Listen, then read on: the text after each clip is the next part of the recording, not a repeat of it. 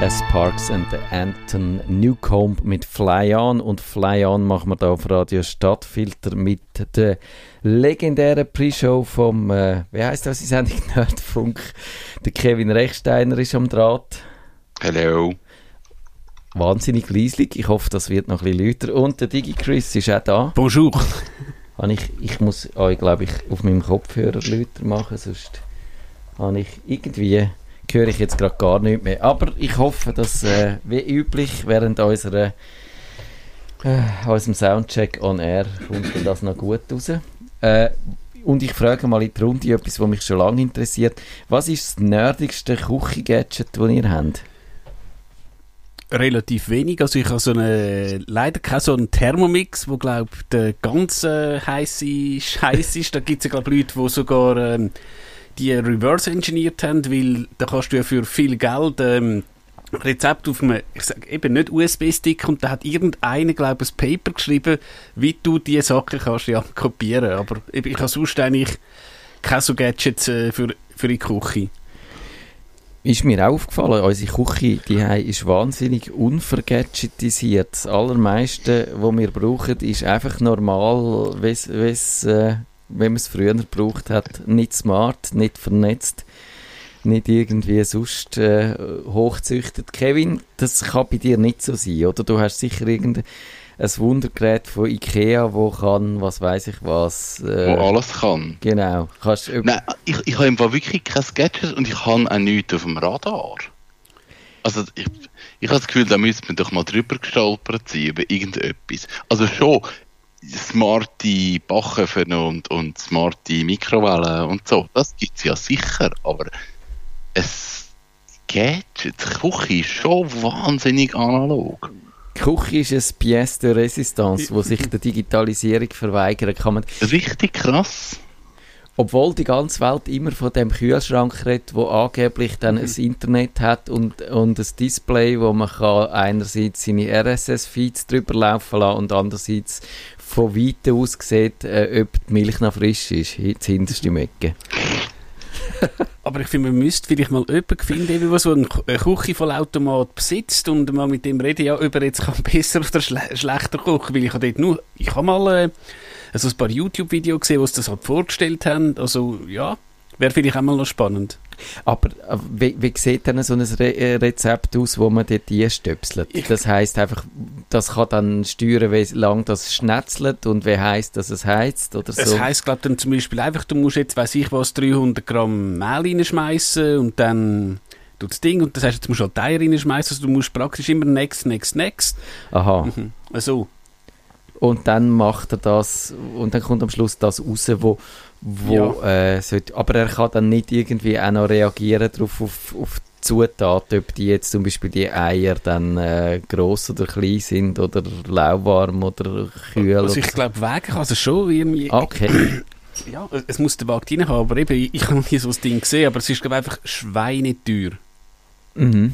Aber ich, mich dunkt dass wir haben ja die Küche oder die Kochsendung oder die Essenssendung in Planung. Vielleicht sollten wir nicht nur einmal eine Essenssendung machen, sondern auch mal eine Kochsendung, wo dann äh, so Sachen man kann äh, reverse engineeren und und dann kannst du zum Beispiel kannst, kannst dann auch eine Community machen, dass du dass du sagst, ich lade jetzt jemanden auf meinen äh, Thermomix drauf und der tut das Rezept drin und ich muss einfach alles einrühren, was er mir sagt und dann am Schluss erlebe ich eine Überraschung, was, was rauskommt. das ist. Je nachdem redest du nie mehr mit ihm. ja, das könnte natürlich sein, dass es äh, dann vielleicht nicht so erfreulich ist. Aber ja, ich finde es aber erstaunlich, die Erkenntnis, dass es doch so ein paar nicht digitalisierte Bereiche hat. Es, das Badzimmer ist bei mir auch noch ziemlich undigital. Ich habe zwar einmal so ein Zahnbürstchen getestet, wo, wo man hat können per App steuern aber ich habe das nicht so richtig zweckdienlich gefunden. Und so eine smarte Waage, wo dir immer äh, dein Gewicht, äh, gibt es auch, wo das via Bluetooth zum Smartphone schickt und du kannst sagen, oh, äh, das Weihnachtsessen gestern gar nicht gut gewesen. Das finde ich uncool. Das habe ich zwar auch nicht, aber es gibt glaube Leute, die tatsächlich so als iPad neben die Toiletten anklemmen. Das soll, habe ich auch schon gehört. Vielleicht ist das motivierend. Aber du, ich meine, wenn ich meine Jeans anlege, dann weiß ich, ob ich zugenommen habe oder nicht. Also das, wenn, wenn das Löchchen passt im Gurt, dann ist es gut. Und wenn's, wenn du eins weiter musst zurückgehen, dann ist es schlecht. Oder? Das ist eine relativ äh, dumme Technologie, aber die funktioniert. Ja, aber wie viele Leute haben Wetter-Apps, wo sich vom aktuellen Standort das Wetter anzeigen lassen? Dass sie nicht zum Fenster raus schauen. Ja, ich zum Ja. Beispiel. Das ist etwas anderes. Ja, gut. Aber Das ist, das ist jetzt etwas beim anderes. einen musst du zum Fenster raus schauen, beim anderen musst du an dir runterschauen. Das ist ein Unterschied. Ich würde sagen, wir fangen pünktlich an. Es geht im weitesten Sinn ums Essen, oder, Digi Ja, Chris? Um, um Himbeerkuchen. Genau. Was übrigens im McDonalds jetzt nicht mehr gibt. Das war ich gestern und offenbar haben sie den von der Karte gestrichen. Nerdfunk. Herzlich willkommen zum Nerdfunk. Nerdfunk. Ihre Nerds am Mikrofon Kevin Recksteiner und Matthias Schüssler. Und Digi Chris. Guten Abend miteinander. Himbeerkuchen sind sicher mal einfach sehr fein, aber wir Nerds natürlich, unter einem auf Englisch Raspberry Pi, stellen uns etwas anderes vor. Für einen Laien mag das jetzt einfach eine, eine Platine sein, irgendein Stück Technik, aber steckt man da Strom dran und nach irgendein ähm, Videokabel, ist das eigentlich ein vollwertiger PC.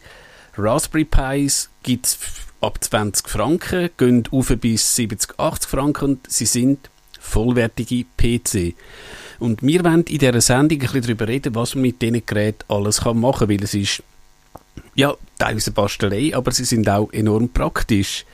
Es sind übrigens zum siebten Geburtstag vom Raspberry Pi über 25 Millionen so Geräte verkauft worden und das hat ein britischer Informatikprofessor erfunden, weil er hat einfach gemerkt, dass teilweise bei Leuten, die wollen, eben Informatik studieren, haben die Eltern gesagt, nein, nein, nein, Bürstli am Familien-PC wird das nicht gemacht. Und mit so einer billigen Platine kann man tatsächlich gewisse Experimente machen. Ich habe einen Raspberry Pi, zwar nicht die aktuelle Version. Und Matthias, du hast gerade kürzlich einen gekauft. Ja, ich habe den neuesten, den Raspberry Pi 4, habe ich mir angelacht, als ich gesehen habe, dass es äh, den gibt, habe ich nicht können widerstehen und er ist dann doch, am Anfang ist ja von, äh, sind äh, so von Lieferengpässen, äh, hat man gejammert und so ist Rede gewesen. aber er ist dann doch schneller gekommen, weder äh, dass ich gedacht habe. Und ich habe den allerersten hier 2013 oder 12 oder wann das war, äh, lang gebraucht und ich mag den eigentlich immer noch sehr, ja. Und wirklich für ernsthafte äh, Einsätze. Kevin, du eben hast gesagt, du hast auch ein Paar bei dir. Ich habe ein Paar bei mir. Das ist so ein bisschen historisch gewachsen, weil im Kino, wo ich bin, haben wir viel müssen mit Raspberry Pis lösen. Irgendwie so, wenn, wenn der Film Pause, also mit Digitalkino ist ja der Film pausiert und dann passiert einfach nichts. Es ist einfach wie bei einem DVD-Player Pausenbild und dann habe ich müssen mit dem Raspberry Pi dann etwas machen, das dann halt umschaltet und dann Kinodias zeigt und dann, das habe ich mit Raspberry Pi gelöst und dann alles, was man halt muss basteln, tue ich, tue ich mit Raspberry Pi machen. Spannend. So, so ein bisschen etwas Heimautomation. Äh, hast du da irgendwas in deinem Tiny House? Nicht mit Raspberry, ich habe, kann ich auch, nein, ich habe keine Heimautomation. Also du hast nicht... Ich, ich hätte gerne Fenster, die ich kann per Knopfdruck auf und zu machen Aber die Konstruktion an diesen Fenstern ist so groß, das ist recht doof. Darum mache ich es nicht. Was ich jetzt, wenn ich so würde, mal ein bisschen Vorteile, generell von einem Raspberry Pi, ist klar, man kann sagen, er ist relativ billig, auch wenn du jetzt halt einen Seich machst, äh, hast halt, ich sage jetzt 50 Euro, äh, 50 Franken irgendwie aus dem Fenster geschmissen. Ähm, eben, es ist eine offene Plattform, du kannst dort ein Linux drauf tun und du kannst dort damit machen, was du willst, was du natürlich, wenn du jetzt irgendein sonst eine smarte Steckerliste hast, dann bist du da relativ eingegangen auf dem Raspberry Pi, kannst du schalten und walten, wie du willst. Du kannst aber relativ sicher sein, dass du immer Updates bekommst. Du hast enorm viel Zubehör und du kannst natürlich Zubehör auch selber machen, sprich der Raspberry Pi, das ist eigentlich eine ungeschützte Platine. Du kannst ja, du kannst dir locker auch ungeschützt betreiben, aber du kannst natürlich auch Gehäuse kaufen. Jetzt Matthias, hast du Gehäuse oder hast du einfach irgendwo äh, angeklebt? Im Moment habe ich noch kein Gehäuse. Der neue, äh, der liegt, der, oder er äh, hängt so in der Luft am Kabel, er, er äh, pendelt so hinter dem Router nach, aber ich habe noch ein Gehäuse bestellt, das ist einfach äh, noch nicht gekommen. Mhm. Ich habe das vor allem äh, darum, dass er auch nicht allzu zustaubt, weil ich will den ja wirklich im Dauerbetrieb Ja. dann äh, einsetzen. Aber hast du schon mal gehört, dass irgendjemand seinen Raspberry Pi wirklich verheizt hat oder durch, dass er durchgebrannt wäre? Weil ich glaube, er ist eigentlich schon noch robust, oder? Müsstest wahrscheinlich wirklich irgendwie, wenn du anfängst, äh, was weiß ich was, äh, dann tatsächlich mit diesen Pins operieren und dort nicht so richtig äh, das äh, äh, machst, wie man sollte, da, dann kann ich mir schon vorstellen, dass er durchbrennt. Aber sonst, wenn du ihn einfach als Computer brauchst, glaube ich, ist er, äh, vertreibt er einiges. Mir ist nicht bekannt. Natürlich, wenn, denn, wenn denn du jetzt wahrscheinlich würdest übertakten oder einfach ähm, 24 Stunden in Volllast laufen lässt, dann wird er sicher ein bisschen wärmer, aber auch ich meine, ja, du, du langst nämlich an mit den Händen und so, und das ist also bei meinen Laut da immer noch, machst noch keine Anstalt. Und eben, ich habe auch so halb in meinem Gehäuse, aber nicht richtig. Der Neuer, der Vierer, wird ein bisschen wärmer. Äh, den, den merkt man schon an, der ist auch leistungs leistungsfähiger, der hat mehr Wumpf weder noch die Älteren. Aber der Einer, der ist eigentlich, äh, der ist, glaube ich, dem han- hast du nie viel angemerkt. Und ich habe ein bisschen gegoogelt, ich glaube, also wenn du jetzt irgendwie pro Monat, werden das, glaube ich, etwa 15 Franken Strom kosten, wenn du eben im Tourbetrieb hast. Ich habe das natürlich nicht, nicht angemessen. Und der Vierer braucht, glaube ich, eben der braucht ein mehr Saft, weil er natürlich wirklich auch relativ stark ist. Dunk mir viel. 15 Franken. Oder, Das finde ich jetzt mega viel. oder kann das pro... Also du kannst das nachschauen, aber ich würde vermuten, das ist höchstens ein Bruchteil davon, weil äh, ich habe angeschaut, weil eben ich habe ihn wirklich so vor, wir könnten dann äh, darüber reden, für was, dass wir es dann wirklich wollen brauchen. Ich werde dann vom Kevin noch ein bisschen genauer erfahren, wie genau im Kino und so. Aber eben ich habe vor, äh, so eine Art äh, kleine Cloud damit äh, zu betreiben. Und das heißt, für das müsste er natürlich 24 Stunden im Tag laufen. Aber natürlich in der allermeisten Zeit, wo er das ein bisschen vor sich hin bambelt, also mit, mit äh, quasi null Auslastung. Und dann hat er so ungefähr, glaube ich, 6 Watt. Oder, äh, und dann, wenn du noch eine externe Festplatte hast, kommt die, vielleicht braucht die noch 1, 2 Watt. Und wenn er unter Volllast ist, was er aber eigentlich selten ist, dann ist er wahrscheinlich er noch ein bisschen höher. Aber das Netzteil ist 15 auf 15 Watt ausgelegt, also mehr sollte er sowieso nicht ziehen. Ja. Also es ist tatsächlich per Jahr die 15 Okay, Franken. ja. Ja. Jetzt ja, fangen wir doch gerade an mit der, äh, ich sage das eigene Cloud. Ähm, das heißt, du willst deine Daten nicht mehr bei Dropbox oder bei Google haben, sondern bei dir, ich sage jetzt, im Arbeitszimmer. Genau, ich, du, ich habe völlig vorgegriffen schon wieder. Ich glaube, wir hätten so sehr didaktisch wieder wollen, alle Möglichkeiten ausbreiten, aber Also Ja. wir doch mit dieser Möglichkeit Genau, an. das ist ja. gut.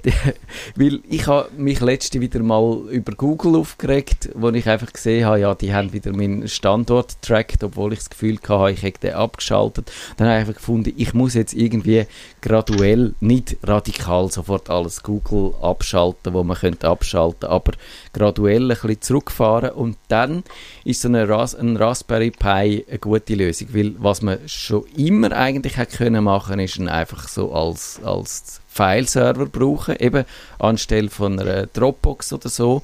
Und ich werde jetzt das mal und das läuft inzwischen auch äh, eigentlich wirklich so, wenn ich mir das vorgestellt habe. Ich möchte ihn brauchen als, als private Cloud und dort dann meine äh, Kalender, meinen Kalender drauf haben, meine Kontakte drauf haben. Und für das habe ich die Nextcloud installiert drauf und da, die kann man auch wirklich in alle Richtungen kann man, kann man die weiter konfigurieren und mit Apps erweitern und das scheint eigentlich schon recht gut so zu funktionieren, wenn ich mir das vorgestellt habe. Du hast aber, gell, du hast Glas daheim, du hast einen Gigabit-Anschluss. Genau, Gut. genau. Ich glaube, das ist wirklich ein entscheidender Unterschied, weil wenn du einen normalen DSL-Anschluss hat, hast, wo dann halt so mit 5 Megabit Sachen hochlädt und dann willst du irgendwie grosse Dateien unterwegs ziehen, dann ist es einfach mühsam, weil die dann halt einfach mit dem Upload-Speed herkommen, aber mit einem Gigabit da und eben da- bist du vielleicht sicher nicht so gut angebunden wie Google, wo, wo dann alle die Tricks kann betreiben um dann die, die Daten über den ganzen Globus äh, effizient zu verbreiten. Aber ich glaube, man kommt relativ zügig an die Sachen an. Und was ich jetzt schon getestet habe, ich habe das so seit ein paar Tagen in Betrieb, funktioniert es eigentlich gut, ja. Kevin, hast du so Nextcloud oder etwas irgendwo im Einsatz? Weil ich habe ich habe auch Nextcloud, aber gehostet bei einem Provider in Deutschland. Nein, ich habe gar nichts so. Also du bist immer an Dropbox und äh, ich sage so propriet proprietäre Dienste. Ja, eigentlich schon. Ich habe mal etwas, ich habe OwnCloud, habe ich mal im Einsatz gehabt. Das aber ist- das ist dann mehr auf dem eigenen Server, einfach so etwas wie Dropbox installieren. Also Ich OwnCloud, Entschuldigung, wenn ich da reingrätsche, das ist quasi einfach ein, äh, der, der Vater oder ein Verwandter, ein enger Fa Verwandter von der Ich Nextcloud. glaube, sie haben sich mal irgendwie Genau, aber der, ich. Ja. ich glaube, OwnCloud ist wirklich nicht für einen Raspberry Pi gedacht. Ich glaube, der ist wirklich gedacht für einen Webserver. Mhm. Aber ich bin nicht ganz sicher. Ich glaube, das hat sich dort wirklich so auseinandergesplittet, wo die einen gesagt haben, hey, wir wollen eher webbasierend und, und du brauchst einfach Wobei- PHP und Datenbank. Ja, brauchst du aber bei der Nextcloud auch. Du brauchst den ganzen äh, Zirkus von eben von Apache über PHP, über MySQL und alles. Da kannst du die wirklich. Installiert man sich dort eigentlich einen, einfach einen eigenen Webserver auf dem Raspberry Pi? Genau. Aha, okay. Dann ist wahrscheinlich äh, Nextcloud einfach OwnCloud mit. Es ist, glaube ich, ein Fork davon. Fork. Ja, Ja. genau. Okay. Nein, ich glaube sogar auch bei der Nextcloud kannst du, wie heisst der, der andere, wo die Leute damit haben, der mit M, der Webserver, Minix, Minix. Ja, ich glaube, das ja. läuft mit relativ viel. Also, etwas noch, äh, ich habe es mal versucht bei mir auf dem also Webhost, den ich in meinem Blog habe, und dort irgendwie läuft es nicht. Ich habe dann nicht gross äh, geschaut, aber ähm, was ich mal irgendwo gelesen habe bei Heise, dass halt dein Provider natürlich lieber hat, du hast vielleicht deinen Küngeli-Züchterverein, Ja. wo, wo du äh, 10 Mega Daten hast und dass du nicht gerade deine ganzen Ferienbilder äh, mit der Familie teilst, weil das macht natürlich den Traffic und allenfalls sagt, ja, es gibt Webhoster, die sagen, auf unserem also äh, Shared Hosting ist MyCloud und Co. verboten, tabu.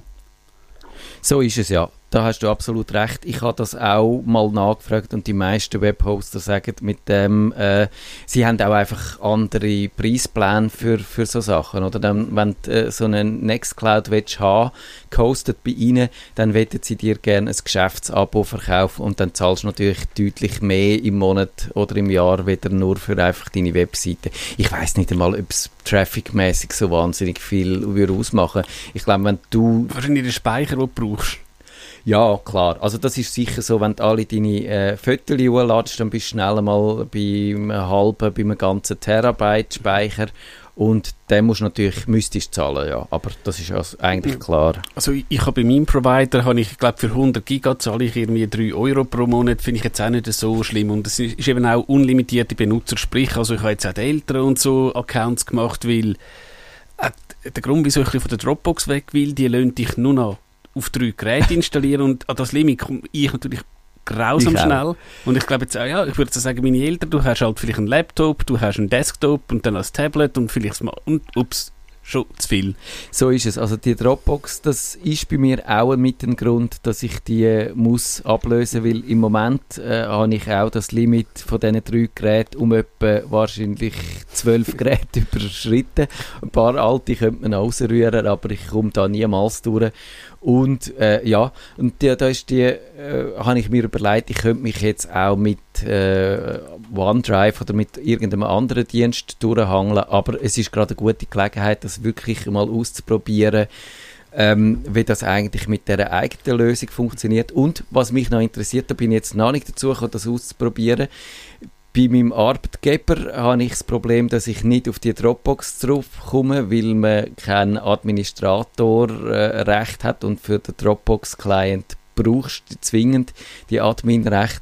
Aber ich glaube, der, Nextcloud übers WebDAV kann man auch äh, ganz ohne Admin-Recht einbinden und dann hast du einen wunderbaren deinen Arbeits- äh, oder deinen Server, den kannst du auch vom Arbeitsplatz aus nutzen, ohne dass du äh, musst zum Admin gehen, also zum Administrator im Geschäft klönen, ob er es dir vielleicht nicht trotzdem Das, installiert. das ist so. eine- Es gibt natürlich Unternehmen, wo einfach per Policy verboten ist, Dropbox zu nutzen und das hat halt per Firewall Dropbox.com blockt und wahrscheinlich deine blablabla dort fiber7.ch wird ziemlich sicher nicht blockt sein es ist ja ein normaler ähm, HTTP oder HTTPS-Port. ja, ja, also genau. sollte kein Problem sein.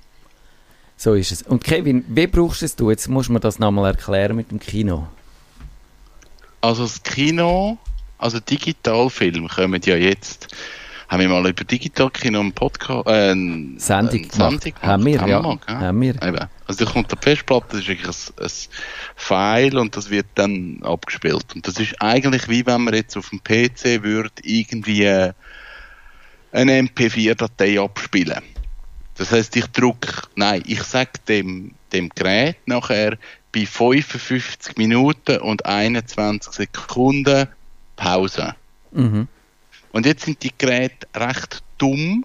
Also gerade am Anfang noch recht dumm gewesen, dass wenn du gesagt hast Pause, hat das einfach Pause gemacht. Und dann hast du in der Pause einfach ein Standbild gesehen vom Film. Mhm. Das möchte man natürlich nicht. Und dann hat man am Anfang nicht können sagen, ja, ich hätte jetzt gerne in der Pause eine andere Playlist oder ich würde gerne etwas anderes zeigen, sondern man hat dann wirklich müssen ähm, wie einen externen Player haben, wo man dann hat können etwas drauf zeigen. Und dort ist eigentlich dann der Raspberry Pi eine gute Lösung gewesen, weil ich dann können sagen, ich tue auf der Raspberry Pi irgendwie ein paar Bilder, eine Diashow, whatever, und tun dann, wenn Pause ist, ein Signal rausgeben, dass der Raspberry Pi sagt, jetzt bin ich dran, die Bilder zeigt, dann habe ich auf dem müssen das Bild, Bildquelle umschalten und dann habe ich das Bild vom Raspberry Pi gehabt. Also ich sehr pragmatisch, einfach, aber hat super funktioniert.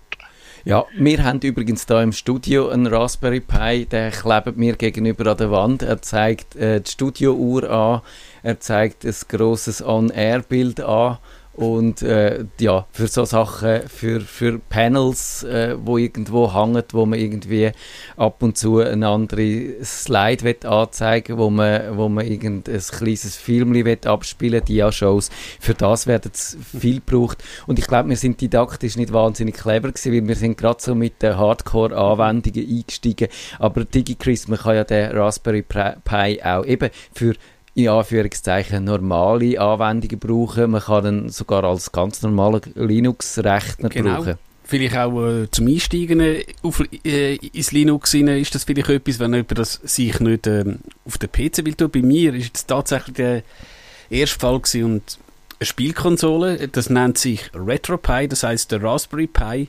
simuliert Konsolen. Das geht bei, geht bei der ersten Pong-Konsole los, geht bis zur PlayStation 1 rauf. Und eben, man ladet sich da die, das File ab, tut das auf eine MicroSD-Karte kopieren. Das ist noch keine Hexerei. Man muss vielleicht ein paar Sachen dann noch konfigurieren. Und dann steckt man einen USB-Stick rein, wo die sogenannten ROMs, also die Abbild von diesen Spielen drauf sind. Und dann kann man theoretisch aus dem ja, 60 Zoll Fernsehen Super Mario Land vom Gameboy spielen und das läuft erstaunlich gut.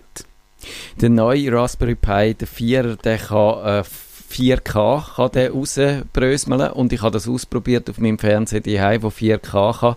Tatsächlich, das funktioniert. Du hast dann einen riesigen Desktop und ein winziges, winziges Dialogfenster in der Mitte von dem Fernseher, wo du über 5 cm näher musst angehen, dass du kannst lesen, was drauf steht. Also es ist, ich glaube, ich bin wieder mal froh gewesen, dass mir niemand zugeschaut hat, weil ich dann äh, den konfiguriert habe. Es ist, es ist also ein Bild für Götter. Aber das heißt natürlich, man kann ihn auch sehr gut als Media Center brauchen, wenn man sich überlegt, wie man kann, wie kann man 4K-Inhalt auf sein Fernsehen bringen, dann ist so ein Raspberry Pi eine gute Lösung mit äh, Abstrich, wo man muss machen wahrscheinlich wird alles mit Kopierschutz bringt man wahrscheinlich nicht drauf. Nein, und ich kann so von der Leistungsfähigkeit her sagen, und eben der ja, der Martin Rechsteiner ist mal so lieb gewesen, der hat mir, als ich meinen ersten Raspberry Pi äh, gekauft habe, so Stresstest-Videos gegeben und mein damaliges Media Center, oder wo- wo das Ding, so ein Plastikding, das man äh, halt hat können kaufen beim Fachhandel,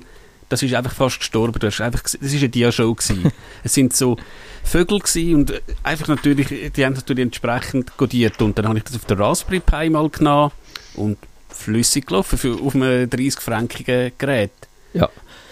Das ist, ich würde sagen, äh, es ist wirklich so, man kann auch so Experimentiersachen machen. Und, und die Paletten an Möglichkeiten sind wirklich gigantisch. Also man kann, wenn man will, äh, der DigiChris hat es angedeutet, man kann, es hat so eine, eine Pin-Leiste, wo man dann auch die Pins kann steuern, programmieren, man kann, wenn man will, äh, LEDs anschliessen, man kann dort externe Geräte steuern, man kann Heimautomatisierungen aufbauen.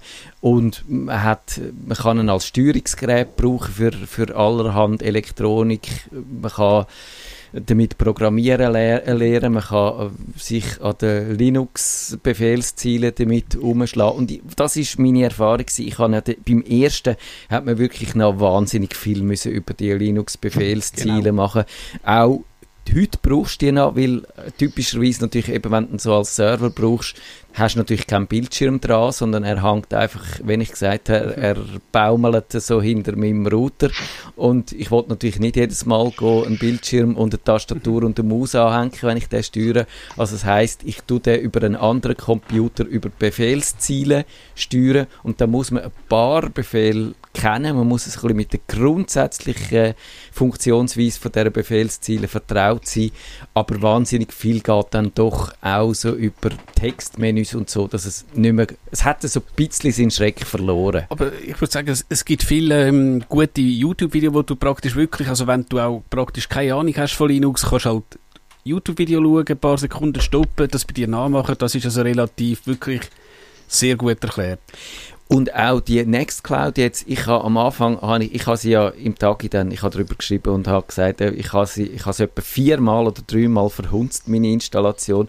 Und jedes Mal will ich Sachen gemeint habe, ich müsse es von Hand machen, wo es eigentlich automatisch macht und wo man, äh, wo man gar nicht hätte müssen, äh, wie soll ich sagen, so äh, eingreifen, sondern einfach hätte müssen das Gerät machen lassen. Und es ist tatsächlich so, wir haben ja angedeutet, es hat die, die Nextcloud, die hat einen, einen, einen Webserver drin, sie hat eine Datenbank drin, sie hat PHP drin, sie hat Zertifikat für die Verschlüsselung drin, sie hat einfach alles drin, was man braucht für einen Server, aber es braucht einen Befehl, um das Ding installieren. Und dann muss man noch ein bisschen wissen, wenn man am Schluss ein paar Sachen konfiguriert. Und wenn man es dann nicht völlig verkehrt macht, dann läuft es eigentlich. Und das ist schon verblüffend. Finde ich auch. Und eben auch gerade das Media Center, das nennt sich dann Kodi. Das kann man sich auch einfach auf die SD-Karte tun. Ich glaube, äh, es ist schon ein Zeitchen her, es kommt dann auch so ein Assistent, eben, was hast du für einen Fernseher und welche Auflösung und so. Wo hast du deine Medienfile? Also du kannst, könntest die vom NAS laden. Was ich bei dem Kodi noch spannend finde, du kannst all deine Sicherheitskopien von Filmen kannst einbinden und es sucht sogar Covers ab, ja. Genres und es, es ist erstaunlich gut und also auch alles, was sagen wir jetzt aus nicht ganz offiziellen ja, Quellen raus... sicher nicht kopieren. genau, ja.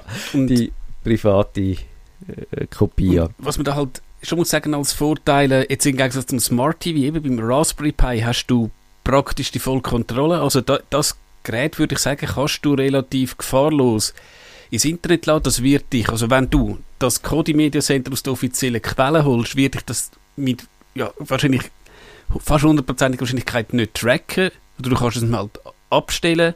Das ist sicher ähm, wieder da, wenn du eine gute Möglichkeit hast, irgendwie YouTube, Netflix ist schwieriger, eben wegen Kopierschutz auf dem Fernseher zu schauen, dann ist so ein Raspberry Pi eine gute Variante. Man kann einmal sagen, du kannst auch mit den 20 Franken mal einfach anfangen und vielleicht merkst du dann, Nein, ist nicht für mich, dann kannst du ihn weiter verschenken. Genau. Es gibt sicher Leute, die mit dem irgendwelche Sachen können basteln können. Ich glaube, da freut sich, da findest du sicher irgendjemand in deiner Verwandtschaft, der sich freut, wenn er den geschenkt bekommt oder in der Bekanntschaft. Kevin, bist du einverstanden, was wir zu der Sicherheit gesagt haben? Kann man einfach sich so einen äh, Server aufsetzen oder äh, geht man allenfalls Sicherheitsrisiken ein. Man ist dann zwar weniger abhängig von Google und von all den anderen Internetdiensten, dafür lädt man quasi irgendeinen Hacker durch die offene Türen ein, wo dann äh, einbricht und einem alle Daten stillt oder so.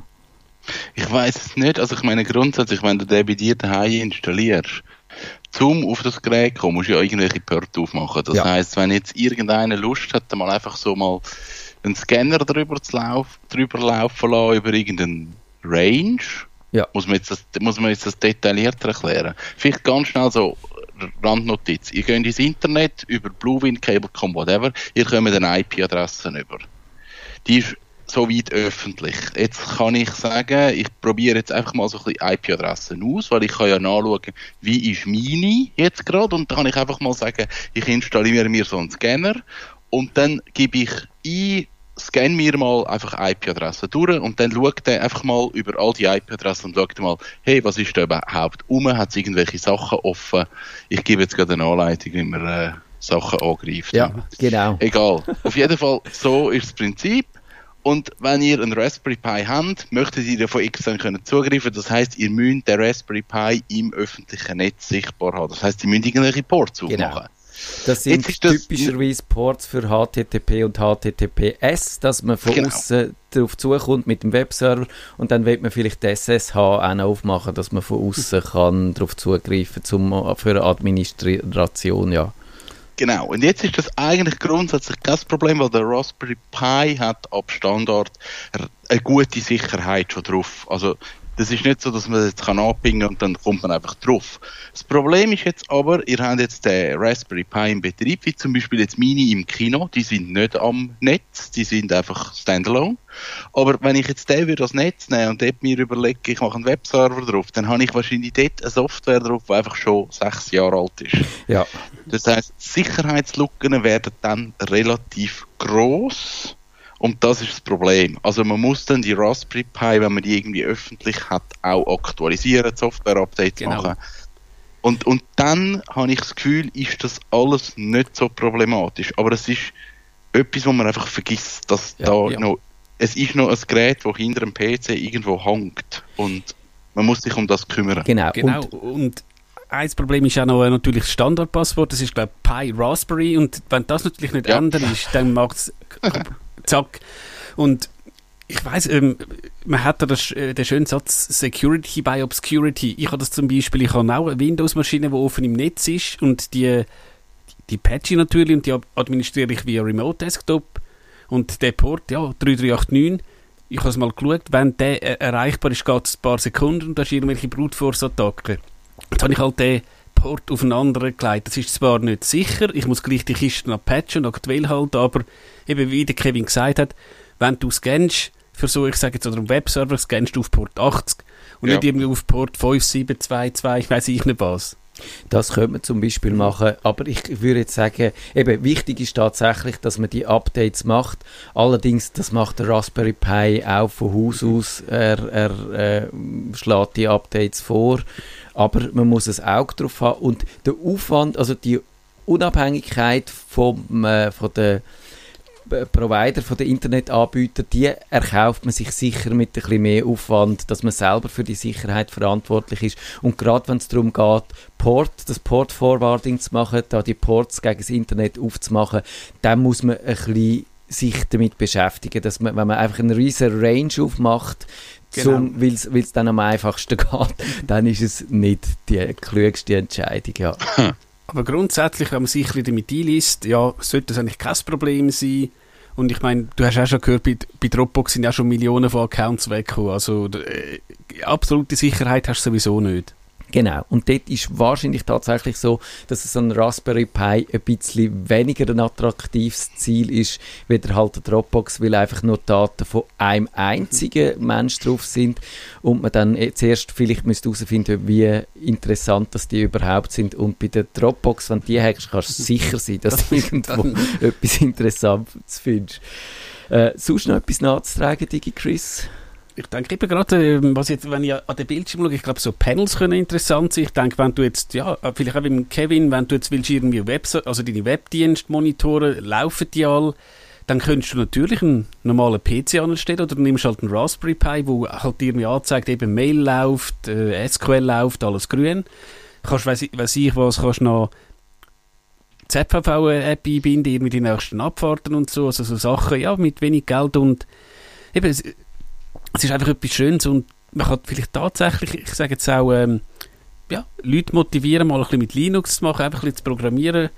Lustig ist dann der Raspberry Pi 50 Stutz, aber ich glaube auch ein wirklich ein ganz, ganz einfacher Screen, äh, bist sicher bei über 100 Stutz. Also ist dann der Bildschirm wahrscheinlich das Zubehör fast teurer als das Gerät. Ja, auf jeden Fall. Kevin, wenn du jetzt einfach Zeit hättest, mal eine Woche, zwei, was würdest und so ein Raspberry Pi, was würdest du machen? He- Hast du schon irgendein Projekt, wo, wo du würdest einfach dich ein bisschen versummen damit?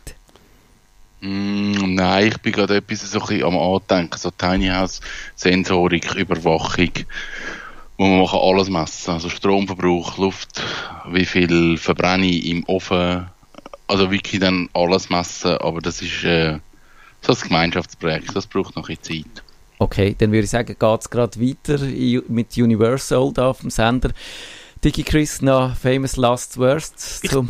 Denke mal das nächste Mal, aber- oder nur schnell wegen der Stenografie, das haben meine Tante bestätigt, wo einmal schön zulässt. Tatsächlich ist das, ja, vor Jahren, wo sie das Kaffee gemacht hat, na, sehr wichtig gewesen und sie ist die Klasse Bestin gewesen und das hat ihren Abschluss massiv aufgezogen. Und sie meint nur, wartet ihr nur, wenn wir, wenn in 40 Jahren dann irgendwie von Android und iOS reden, werden die Leute auch nur noch komisch lachen. Also, habe ich noch einen spannenden Input gefunden. Ja, das ist so. Wenn Ihnen der Nerdfunk zu wenig nerdig war, reklamieren Sie auf nerdfunk.stattfinder.ch. Nerd